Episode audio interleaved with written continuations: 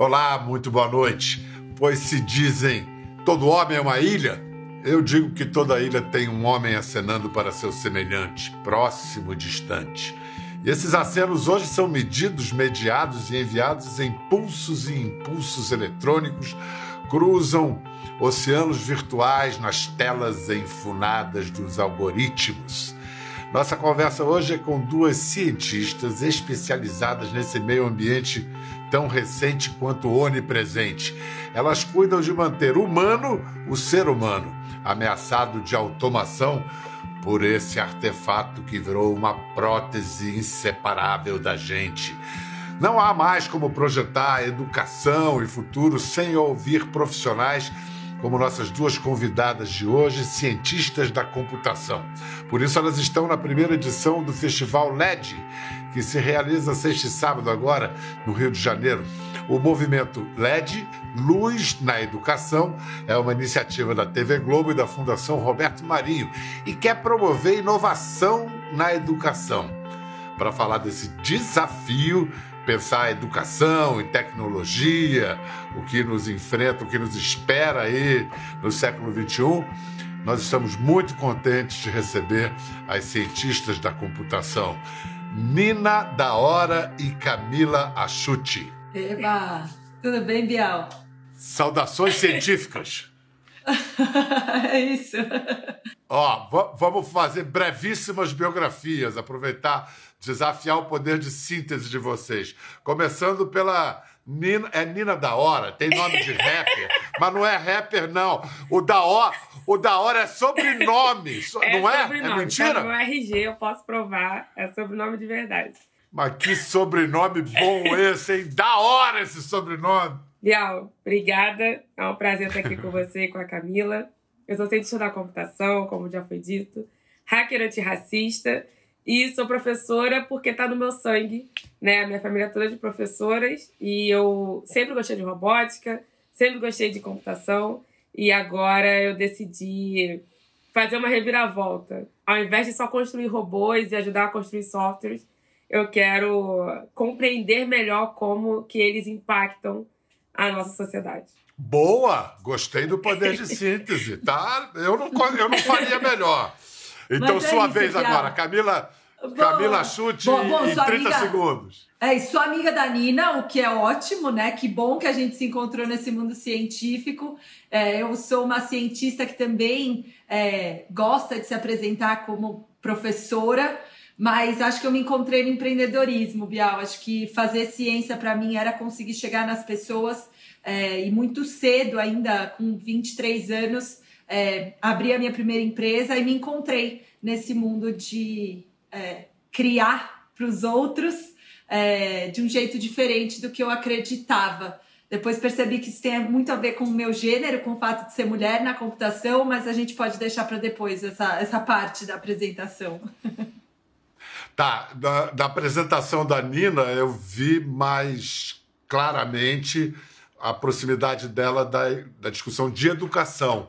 No seu caso, eu posso ver, mas é mais indireta, via empreendedorismo. Vamos lá.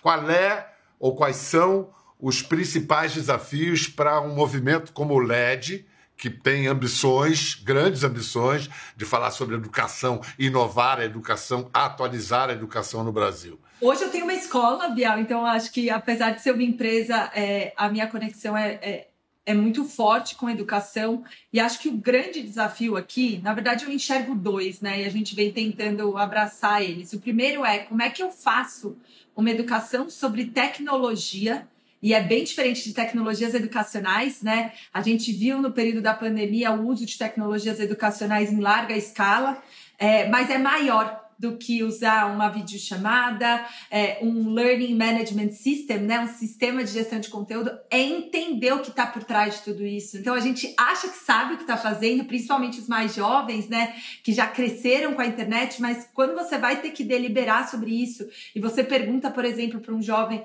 ou para uma jovem o que é o Wi-Fi, o que é a internet, como ela funciona, tela azul, né? Ela percebe que ela não sabe sobre tecnologia, ela é só uma super usuária. Então, acho que esse é o primeiro desafio. E o segundo é como é que a gente faz isso rápido. Porque a cada momento a gente tem habilidades que vão ficando cada vez mais é, obsoletas mais rápido em tecnologia. Eu tenho uma terceira provocação para fazer a você, mas antes eu vou passar para a Nina, porque a Nina se define de uma maneira, se apresenta de uma maneira quase poética é, como cientista. É verdade, Nina, você fala que é uma cientista de construção em vida. Elabora isso pra gente. Boa, assim, eu vou elaborar já complementando o que a Camila trouxe de desafios, assim, é... Quando eu digo dessa cientista em construção em vida é porque eu tô em construção ainda. Eu gosto de brincar que até os 80 anos eu vou estar em construção de tudo que eu quero fazer nessa vida.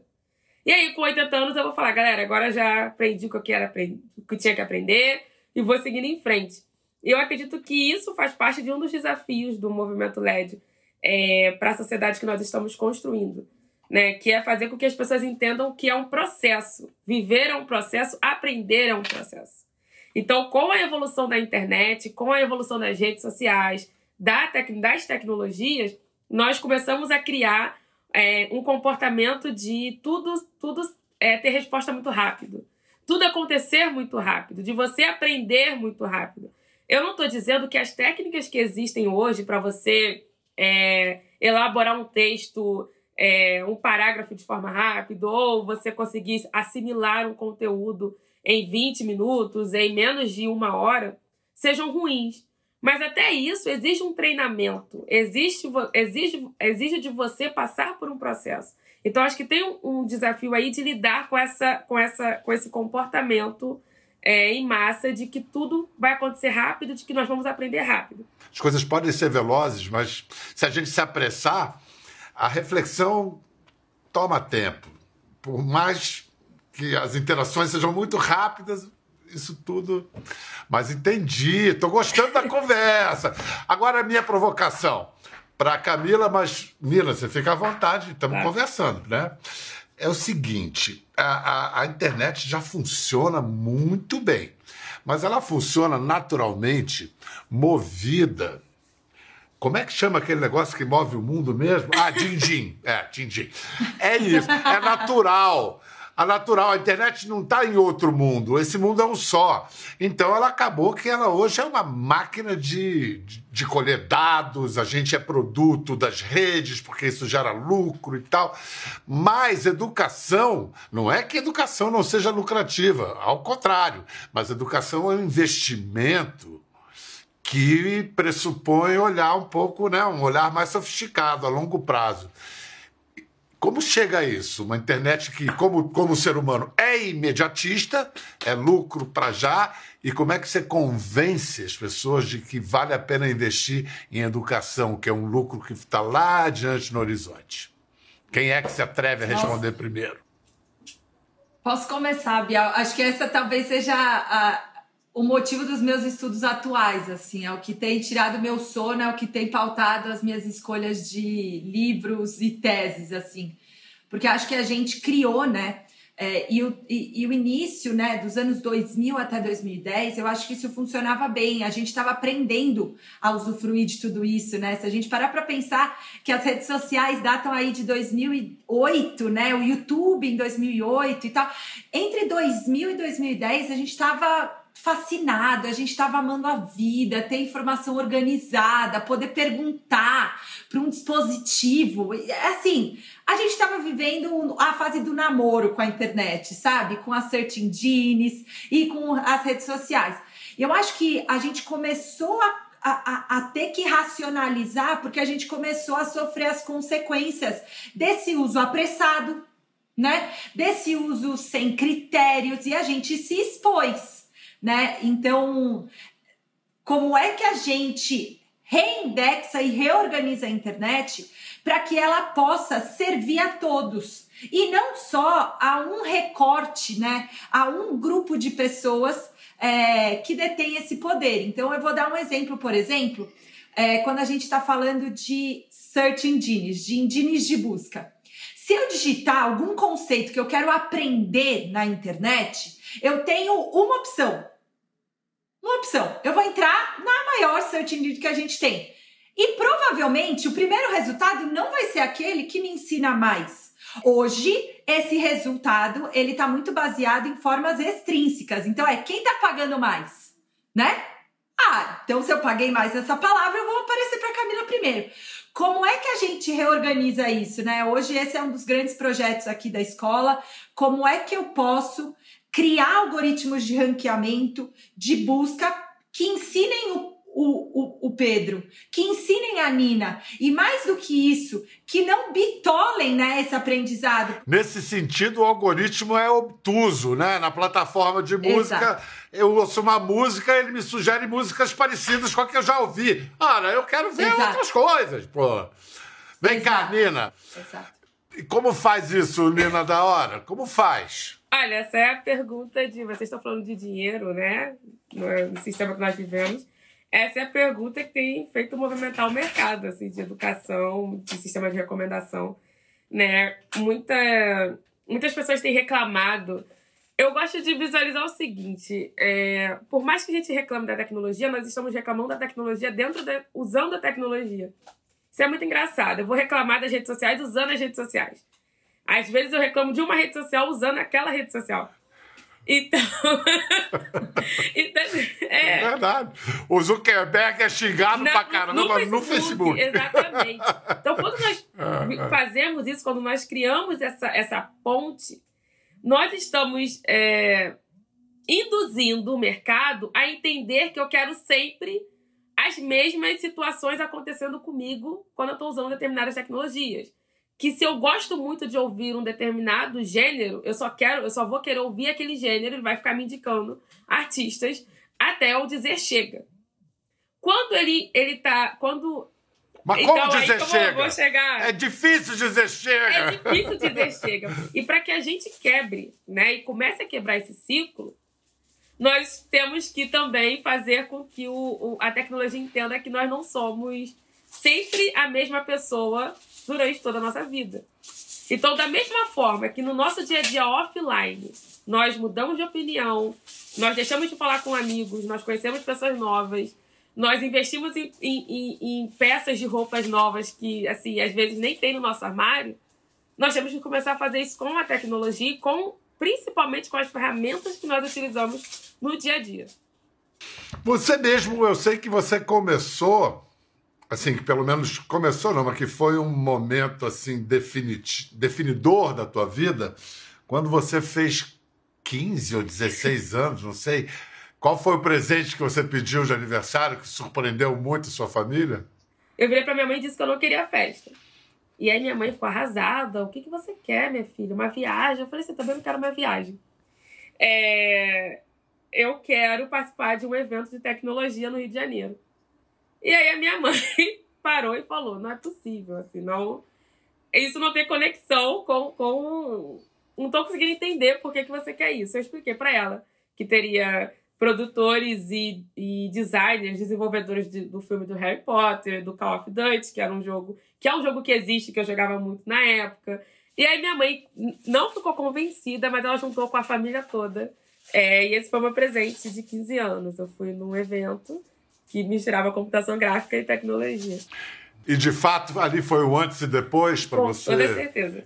Encaminhar Com a sua vida? Com toda certeza. Ali eu, eu vi como que a tecnologia ela conseguia se multiplicar em diferentes áreas. Escuta, Camila, eu sei que você, a sua introdução ao mundo da tecnologia foi bem é alguém bem próximo. Seu pai trabalhava com tecnologia. Ah. Por, que, por que, que você dizia, eu vi ela falando isso, achei tão bonito. O pai dela, Nina, trabalhava e ela falava assim: meu pai está salvando o mundo. Salvando o mundo. Por que, que você dizia isso, Camila? Imagina, imagina essa cena, né? Toca o telefone de madrugada e seu pai começa a falar sequências é, de 20 bits, né? De 20 números é, misturadas com algumas siglas, então DX, 60H, MV, 18H. Imagina, né? Na minha cabeça era um sinal secreto, Bial. E ele tava salvando o mundo. Tá salvando ele era, assim, Eu não tinha a menor Foi dúvida isso- de que isso foi, acontecia. Foi por causa disso que aquele cometa não caiu aqui. Foi o seu pai. É verdade. isso! E eu acho que isso tem um recorte também. Talvez por isso eu consiga ter quebrado uma bolha de mesmo sendo menina, né? é, ter ido para tecnologia, porque em casa computador era um instrumento de trabalho do meu pai, mas não exigia um cuidado. Meu pai acho que teve essa sensibilidade, minha mãe também, de tipo, não, tá tudo bem, pode mexer. Não, é seu também, tá tudo bem. Você era a única mulher a se formar na sua turma de ciência de, de computação? minha A- turma. A, única mulher. Eu Caramba. me formei sozinha. Ah. Bom, e, e- e, Nina, e o que faz um hacker, ou hacker, enfim, antirracista? Cara, então, primeiro dizer para as pessoas que o ser hacker não é igual aos filmes de Hollywood que todo mundo assiste, que o hacker fica ali. Boa. É, não, eu preciso começar explicando isso. Que fica sentado no computador, digitando muito rápido, eu não digito muito rápido. É, não fico com tela preta o dia inteiro no meu rosto. É, ser hacker tem muito mais a ver com o comportamento, e muito mais a ver, e muito menos a ver com a tecnologia que nós utilizamos. Então, é você tentar adaptar ou readaptar né, uma, um padrão que não combina com aquela sociedade, com aquela comunidade, ou que não é inclusivo o suficiente. O hacker antirracista, ele não é, ele não assume que não assume uma negação é, do racismo, mas o que o que nós tentamos fazer, o que eu, pelo menos, é, tento fazer é mitigar o máximo possível. Eu acredito que em algum momento nós vamos chegar na erra- erradicação. É, eu não sei se eu estarei viva para ver isso, mas eu trabalho constantemente da perspectiva da tecnologia para mitigar cada vez mais esses danos. Eu vejo que vocês duas estão trabalhando por uma democratização, eh, um aperfeiçoamento da, da, da, do- da prática da democracia nesses meios da tecnologia e, é claro, que transborda para o mundo real. Mas uma coisa sempre me encafifa quando a gente fala de modernização da, da educação no Brasil. O Brasil tem problemas muito básicos na educação. Tem escola que não tem banheiro, que não tem giz, que não tem carteira. E aí já se fala, vamos distribuir não sei quantos iPads e Wi-Fi e tal, e não tem o básico. A gente vai ter que queimar etapas e do século XIX para o XXI, vai ter que pular. É, eu concordo plenamente, porque foi a minha realidade por muito tempo. É, quando eu estudava, então eu- teve muitas situações que eu passei que hoje servem para eu tentar estruturar o meu trabalho. E é por isso que eu acredito muito mais no desenvolvimento do pensamento crítico do que necessariamente de habilidades como programação ou só aprender a fazer um robô. Né? Você precisa entender, eu tô, eu tô fazendo aquele robô para que objetivo? Qual é o objetivo? Por quanto tempo ele vai cumprir aquele objetivo? E se ele faz, e se ele se faz necessário dentro do contexto que eu estou vivendo, dentro do contexto das pessoas que vão utilizá-lo. A Nina usou aqui o termo pensamento crítico. Eu gosto de usar pensamento computacional e desmistificar um pouco que a gente precisa de tecnologias digitais. A gente hoje ensina pensamento computacional com cartas, com baralho, com lápis e papel. Eu não preciso de um computador de última geração. A gente hoje tem o computador circular, por exemplo, onde a gente recicla periféricos e consegue fazer um computador de baixíssimo custo. Então, é muito mais importante que a gente tome uma decisão institucional e política que a gente decida. Eu preciso ensinar as pessoas a ler e escrever no mundo digital. Independente da carreira que eu vou seguir, eu preciso instrumentalizar as pessoas para que elas consigam deliberar sobre tecnologia, assim como a gente consegue ler e escrever. é, e não depender dos outros. Hoje as pessoas dependem de mim e da Nina. Dependem das pessoas. E aí, por, por isso, né, elas acabam é, é, perdendo poder nessa sociedade digital. Então, eu acho que a gente tem que tomar uma decisão. E ninguém tá falando que essa decisão envolve apenas canais digitais. Mas eu quero ver se as inovações que estão aparecendo agora vão durar tanto quanto essa inovação aqui, o livro, que quando Exato. apareceu era uma novidade total. E tá aqui, ó, já tem aí alguns Exato. séculos, entendeu? E vamos ver se é um, isso aqui é tecnologia. Super! Um, um Super, livro, é um livro é tecnologia. É tecnologia. Olha só, é, Nina, Camila, eu vou fazer algumas perguntas conversas de botequim que leigo fala, fica, ah, você viu aquilo e tal, e aí vocês dão uma, uma, joga uma luz para gente. Os robôs vão ganhar, estão próximos de ganhar consciência ou sem ciência? Olha. Vai, Nina, essa é sua, essa é, é sua área, vai. Vou tentar responder como se fosse um tweet, para não tomar muito tempo. As máquinas que têm essa, esses algoritmos de inteligência artificial, elas não conseguem saber quando elas estão errando, né? Nós sabemos quando nós estamos errando.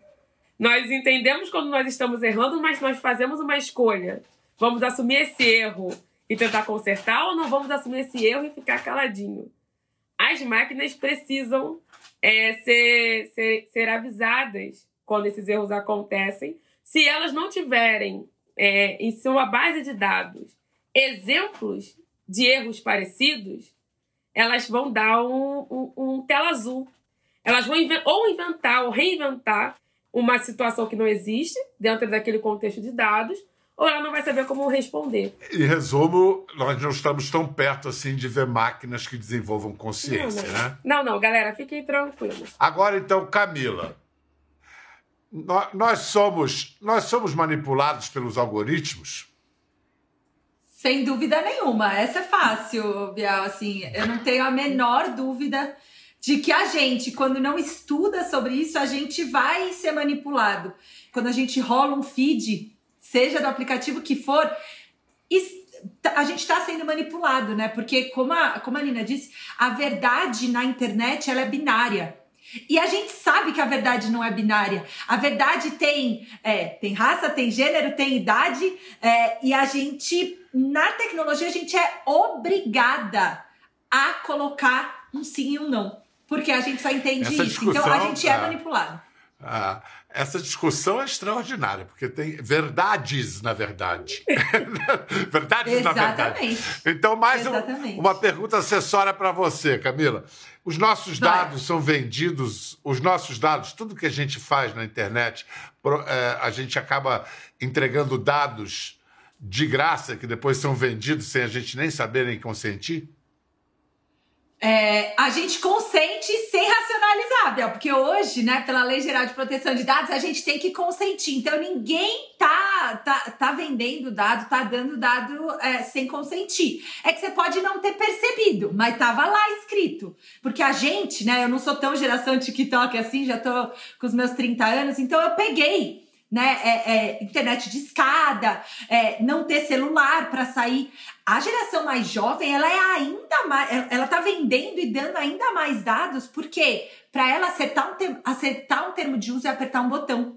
Para ela compartilhar é apertar um botão. Ela não compreende, né, essa, é, é, é, essa, essa troca, né? O que significa essa troca digital. Nina, Nina da hora. Reconhecimento facial é um avanço? Poxa, eu pensei que fosse vir umas perguntas fáceis, igual tava, tava vindo pra Camila. Olha, eu vou dizer algo que pode parecer é, polêmico, mas é polêmico mesmo. É, para mim, hoje, a única tecnologia dessas tecnologias digitais atuais que nós estamos tendo que lidar, desenvolver ou criticar que não faz sentido na nossa sociedade é o uso de reconhecimento facial. Ela é uma tecnologia, ao meu ver, muito invasiva, né? Que, que demanda é, levantamento de questionamentos muito sérios, né? Para onde está indo meu rosto? E a história, né, da análise facial, uma parte da história é, é que ela foi pensada por um eugenista, um estatístico eugenista, Francis Galton, no século XIX. E até hoje, né, bem pouco, bem pouco tempo, 2021, 2000, final de 2021, eu li um artigo onde ele dizia que era possível identificar é, se uma pessoa, se um homem, ele era gay ou não a partir da análise facial. Então, eu acho que hoje o reconhecimento facial é uma evolução por conta do comportamento da sociedade, mas não é uma evolução que deveria estar fazendo parte, porque nós não sabemos lidar com essa tecnologia. E outra coisa, só para acrescentar o que você disse, regimes totalitários, de posse disso, já não controlam mais as massas, controlam os indivíduos a partir disso. Ah. Isso, isso já está Sim. acontecendo. Isso já acontece. Olha, estou conversando aqui com duas jovens cientistas, Nina da Hora e Camila Achuti, que estão nos, nos levando, nos abrindo, jogando luzes sobre esse momento que a gente está vivendo. Mas eu queria prestar uma homenagem àquelas que vieram antes, né? Uma cena desse filme incrível, Estrelas Além do Tempo, que conta a história de três cientistas negras, heroínas da NASA na década de 60. The IBM 7090 Data Processing System. It has the capability of solving over 24,000 multiplications per second. Holy Moses, that's lightning fast. They'll never get that to work. Oh, it'll run eventually. And when it does, we have to know how to program it. Unless you'd rather be out of a job. No. Bial, acho que pra Nina deve ter um lugar especial também. Essa é uma das minhas cenas favoritas, é, inclusive do filme, assim. É, quando a Dorothy Vaughan é, decide que ela não vai entrar sozinha nesse mundo e que ela vai levar todas juntas. É, isso foi o, a, a, o, início da história da minha vida, assim. Como é que eu não passo sozinha nessa porta? É, para mim, não só essa cena, como a cena que uma das personagens também ela consegue estudar numa universidade que até então era só para homens brancos de, da engenharia aeroespacial, que é a cena que antecede um pouquinho essa da Dorothy ensinando as colegas de trabalho, também mulheres negras. I'm Mary Jackson. I'm Monroe. Well, the curriculum is not designed for teaching a woman. Well, I imagine it's the same as teaching a man. I don't see a colored section. Should I just take any seat?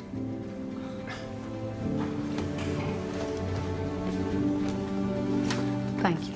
Eu tenho esse livro é, das Estrelas Além do Tempo que eu comprei na, na última viagem. Mas, assim, gente, eu não vou mostrar porque eu tô no meu quarto, tá um pouco bagunçado. Mas, enfim, vocês acreditem em mim que esse tá, livro. Não acredito, não acredito. Não, faz o seguinte: ah. eu não vou mostrar a bagunça do seu quarto, não, mas eu vou mostrar um flagrante do, da sua casa. Olha, sabia, Camila, que ela tem oito cachorros e uma aranha? Sabia. Mostra, né?